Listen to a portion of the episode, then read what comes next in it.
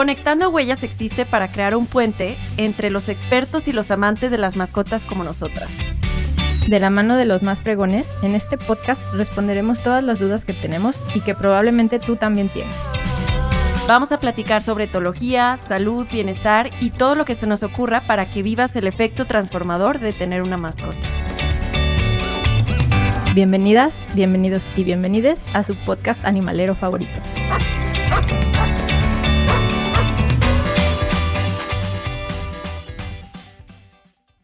Hola, hola a todos, ¿cómo están? Este es un episodio más de su podcast favorito, Conectando Huellas.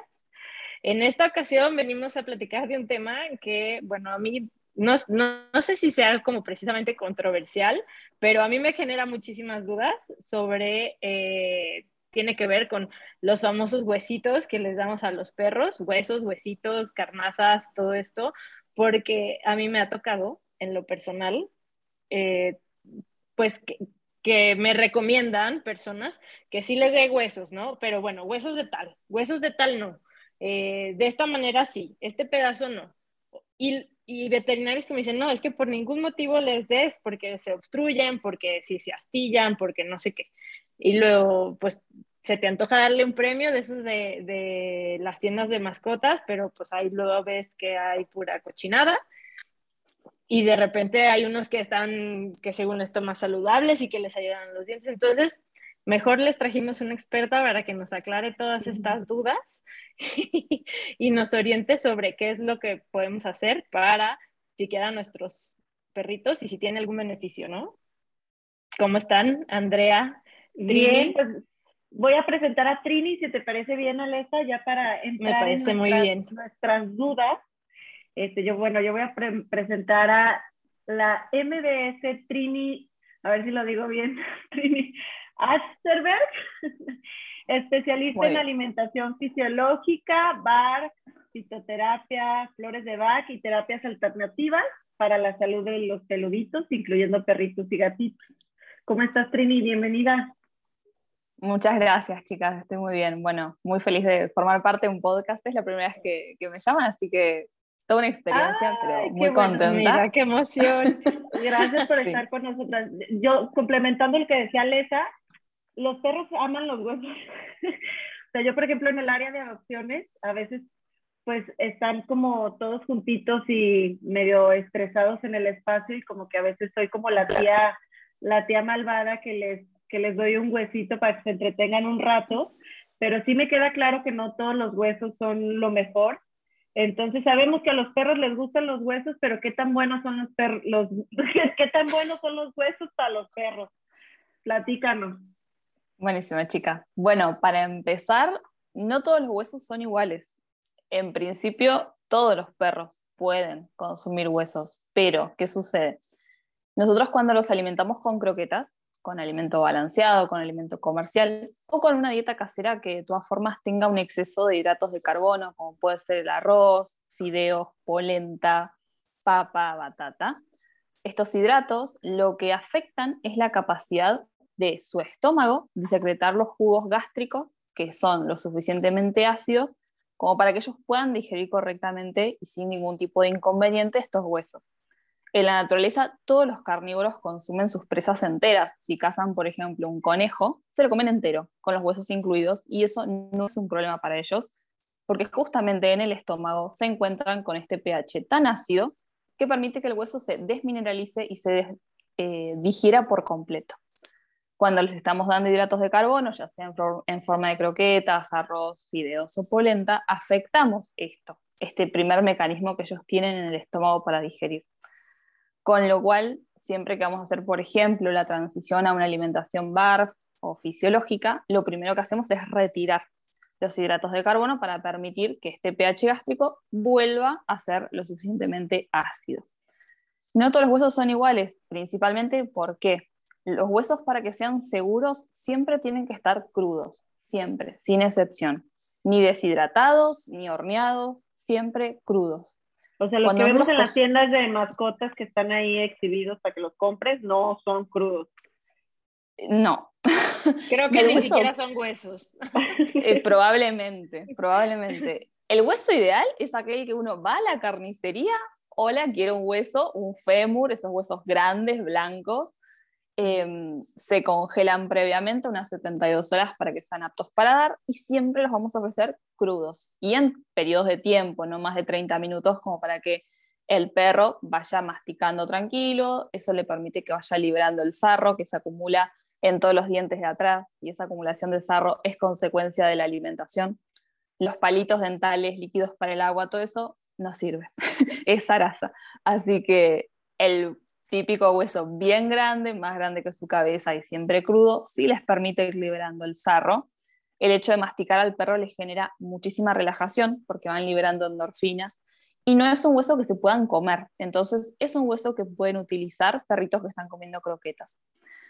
Ahora, si yo quiero hacer el cambio en alimentación natural, van a consumir, los perros barferos consumen huesos a diario, que no son estos, no son el hueso grande de vaca, sino que solemos usar huesos mucho más pequeños, que pueden ser de pollo, de conejo, de codorniz, dependiendo del país, que es lo que se consigue, y se denominan huesos carnosos porque están rodeados de carne, aproximadamente se busca que sea un 50% hueso, 50% carne, mucho más pequeños, mucho más blandos, y el perro lo troza y donde ve que ya es suficientemente pequeño, lo traga. Eso una vez que llega a los jugos gástricos ácidos, se desmineraliza, se digiere, y de ahí es donde van a obtener todo el calcio, el fósforo, el magnesio, todos los minerales que ellos necesitan. ¿Cuál es el hueso peligroso? El hueso cocido, y el hueso para un perro que está consumiendo una dieta alta en hidratos de carbono, ya sea croquetas o una alimentación natural, pero con arroz, fideos, polenta, el hidrato que quieran. Cuando uno cocina un hueso, pierde la capa de colágeno que lo recubre, pierde la humedad que lo caracteriza y cuando el animal lo muerde se astilla, con lo cual es peligroso y por eso los veterinarios suelen estar siempre en contra, porque el típico hueso que un humano le da al perro es el hueso cocido ya sea de un asado. Sí, el que sacas de caldo de pollo, ¿no? El del pollo, de la costillita y así. Exacto, exactamente. Ese hueso cocido se astilla y además se lo estamos dando a un animal que no tiene la capacidad de digerirlo porque nosotros mismos ya afectamos ese pH gástrico que era ácido. Así que ese es el principal tema con los huesos. Por eso son peligrosos los huesos cocidos. Y los huesos crudos tenemos que saber. aunque sean chiquitos, aunque sean frágiles, si no está cocido, ¿no hay problema? Si no está cocido, no se va a astillar, pero eso no significa que sean aptos para mi perro. Si yo no hago una transición correcta, no retiro el balanceado previo a dar ese hueso, no lo va a poder digerir. Eh, no se va a astillar, pero es muy probable que lo termine vomitando. O si pasa intestino sin digerir, puede causar un problema, porque en el intestino ya tiene que llegar todo muy, muy procesado, muy digerido desde el estómago y si estamos dando balanceado, no va a ser digerido ese hueso en estómago y puede pasar entero a intestino, ahí sí provocando algún tipo de problema. Porque si no lo ¿eh? O sea, ah, justamente que, que, que, te dicen, ay, o sea, que vas y compras el hueso grande, de vaca, más grande que su cabeza, la carnicería, y pues le están así ña, ña, ña, ña, royendo todo el tiempo, y después está tapado porque se le hizo como bola todo el polvito de, de huesos, justamente por la falta de, del ácido de su estómago. Tal cual, y por eso también se dice que tiene que ser un tiempo controlado en el que están con el hueso grande, con el hueso ah, recreativo, porque ellos van, van comiendo a poquito, van tragando algunos de esos minerales y los minerales del hueso le dan más dureza también a la materia fecal. Entonces, si además no pueden ser digeridos ni absorbidos, van a salir todos en la materia fecal, va a estar muy dura, al perro le va a costar defecar y a veces incluso tienen que ser intervenidos quirúrgicamente. Por eso, siempre que vayamos a dar alimentación natural, es necesario o informarse bien previamente o asesorarse con algún veterinario que esté capacitado en nutrición natural, porque todos estos pequeños detalles son los que al final del día hacen el cuadro grande y desgraciadamente cuando el tutor del perro lo hace solo y sin información, después la que queda mal parada es la dieta natural, pero en realidad porque no tenía las bases para hacerla correctamente. ¿Hay algún sustituto? O sea, el otro día no me acuerdo en qué, en qué página veía que, recomendaban las orejitas peluditas de los cerdos y así. ¿Esos son sustitutos o ni siquiera pensarlo tampoco? mientras la oreja esté natural, cubierta de pelo y no esté ya blanqueada, que la pasan generalmente por la bandina en ese procesamiento, se pueden dar. Yo no tengo la experiencia de que eso realmente ayude a disminuir el sarro. El hueso sí, por la consistencia que tiene, es mucho más duro. Pero puede ser un, un snack, un premio natural sin problema. Siempre que se compre algo tipo un premio, es mejor o hacerlo en carnicerías o si se va a hacer en algún pet shop o veterinaria, leer los ingredientes. Una alimentación natural en sí no tiene ingredientes. eh, la etiqueta debería decir simplemente carne liofilizada, tráquea, pulmón, oreja. Ya si ven una lista de ingredientes, conservantes, aromatizantes, colorantes, salgan de ahí porque estamos muy alejados de lo que puede llegar a ser natural o útil para nuestro perro. Y está lleno, lleno, lleno, lleno, No, lleno bueno. de huesos. Bueno, esos huesos blancos, yo supongo que allá también los comercializan, que son huesos de Sí, cuero lo que en parecen moñito, que parecen como moñito y que los cuando los mastican se aguada así como si fuera, no sé, pastita. Exacto.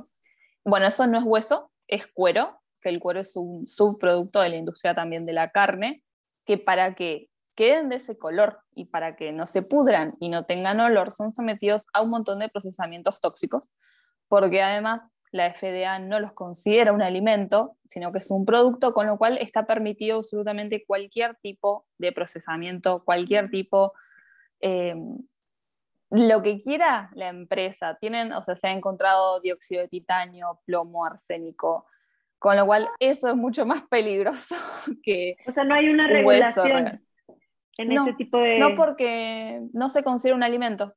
Como no es un alimento, yo puedo hacer lo que quiera sobre ese producto para que esté blanco, lindo y me dure en la góndola los años que sean necesarios hasta que alguien los compre. Que de hecho esos huesos no ayudan a limpiar los dientes y sí son eh, responsables de gran cantidad de obstrucciones, porque eso puede causar una obstrucción ya a nivel del esófago, o sea, la primera parte del Sí. sistema digestivo, Se o a asfixian nivel también, intestinal. ¿no? O sea, sí, desgraciadamente sí. y con se lo venden, cual- a se venden a granel algunos, o sea, de que agarras, ¡pum! y los metes en una bolsa. Y No, están sí. pintados, o sea, hay pintados de morado, de amarillo. Ah, eso no sabía, yo no lo había Me visto acá. siento Bueno, eso es una locura. Sí, eso es Ya pintura. no- O sea, Ya no tienes permitido traerle al vato de esos. Digo, no agarraba de los pintados, pero sí de los blanquitos. Y luego su perro, por ejemplo, me Claro, adora, me ama, pero sabe, pero me relaciona directamente con, con comida. Nomás llega y él ya está con- sentado en la puerta, sentado, sin ladrar, sentado, esperando que le den su premio. Digamos que si ahí, por ejemplo, quiero que me siga queriendo, pero con algo más este, sano y natural para él, pues me inclino más por estos premios o snacks que son como este de las orejitas o alguno que realmente sus ingredientes sea el ingrediente como tal. O de la carnicería. O de la ¿O de la qué? carnicería, sí, es tan Ah, de la sencillo carnicería. de la carnicería. Sí, Unos un pedacitos de carne. Eh, sí, incluso se puede comprar carne, se puede comprar hígado, alguna otra víscera que consigan allá. Y si no las quieren dar crudas, porque a veces no es fácil andar transportando en una bolsita Mm. como premio, se pueden hacer eh, cocciones a fuego bajito en el horno hasta que queden bien deshidratados, corta- previamente cortado bien chiquitito. Y eso lo podemos guardar en un frasco de vidrio en la heladera, llevarlo después en alguna bolsita tipo Ziploc o con, con un cierre arriba para ir a la, no sé, en el paseo tener algún premio más natural para ir dándoles. Es súper sencillo de hacer, creo que hasta más económico. Y, y no los estamos envenenando con los huesos esos de cuero Mm. Ay, qué- blancos. sí. A ver, Trini, entonces, huesos que, o sea, si yo quiero pararme en la carnicería y pedir así, junto con mi carnita, algo para mi perro, quedamos en que puede ser fémur, rodilla. Rodilla puede ser. Siempre depende en realidad del tamaño del perro, porque tenemos perros de 3 kilos y perros de hasta Ok. 60. Entonces, eh, yo soy fanática del fémur, incluso lo- uno lo puede pedir cortado de manera transversal, cosa de que quede expuesta la médula, que es la parte interna del hueso, que es básicamente tejido adiposo, es grasa, y les encanta. Y la grasa no es mala, sepamos eso. Así que eso incluso para un perro chiquito es apto porque eh, si bien el, el, fémur es bastante grande, ya con estar cortado de forma transversal a la mitad, queda expuesta a la parte interna, entonces lo pueden ir lamiendo y masticando a poco. La rodilla, que acá en Argentina se llama chiquizuela, eh, es más bien cartilaginosa, así que también súper apta en perritos medianos, a chicos. Y mm, rabo de vaca, no sé si se comercializa ya. Nunca he, tenido que comprarlo, pero si podríamos preguntar. Si lo pides, sí. Ok.